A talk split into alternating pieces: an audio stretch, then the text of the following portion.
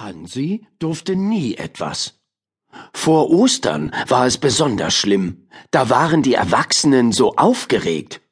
Sie wuselten wild umher und meckerten mit Hansi, wenn er ihnen in die Quere kam. Pass auf, nachher lass ich wegen dir noch die frischen Eier fallen, maulte Hansis Mutter und stapfte mit zwei prallvollen Eierkörben an ihm vorbei.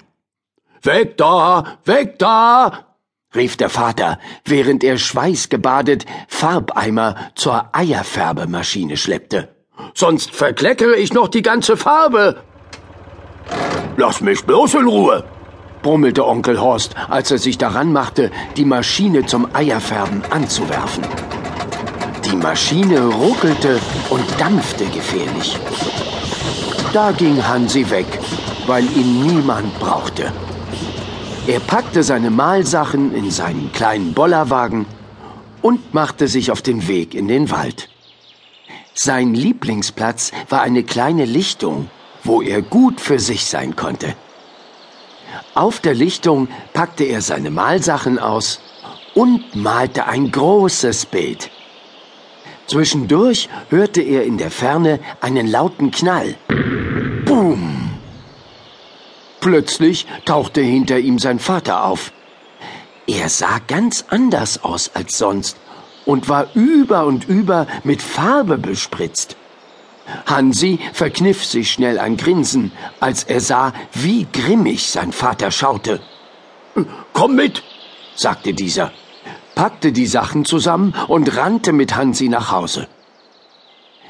Auf dem Weg erklärte er Hansi, dass die Eierfärbemaschine mit einem großen Knall auseinandergeflogen war.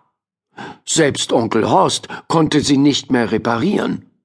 Er saß zerknirscht zwischen den am Boden verstreuten Einzelteilen der Maschine. Oh, was machen wir nur? heulte Hansis Mutter verzweifelt. Hansi hatte eine Idee. Er verteilte Farbe und viele Pinsel aus seinem neuen Farbkasten an die anderen. Alle machten mit. Mutter, Vater, Onkel Horst und Oma Hase malten zusammen bis spät in die Nacht die Ostereier bunt an. Sie saßen um den großen gemütlichen Tisch in der Stube und gaben sich große Mühe beim Bemalen der Eier. Sie wurden sogar noch schöner als mit der Eierfärbemaschine. Das macht ja genauso viel Spaß wie früher, sagte Oma Hase und sang ein lustiges Hasenlied.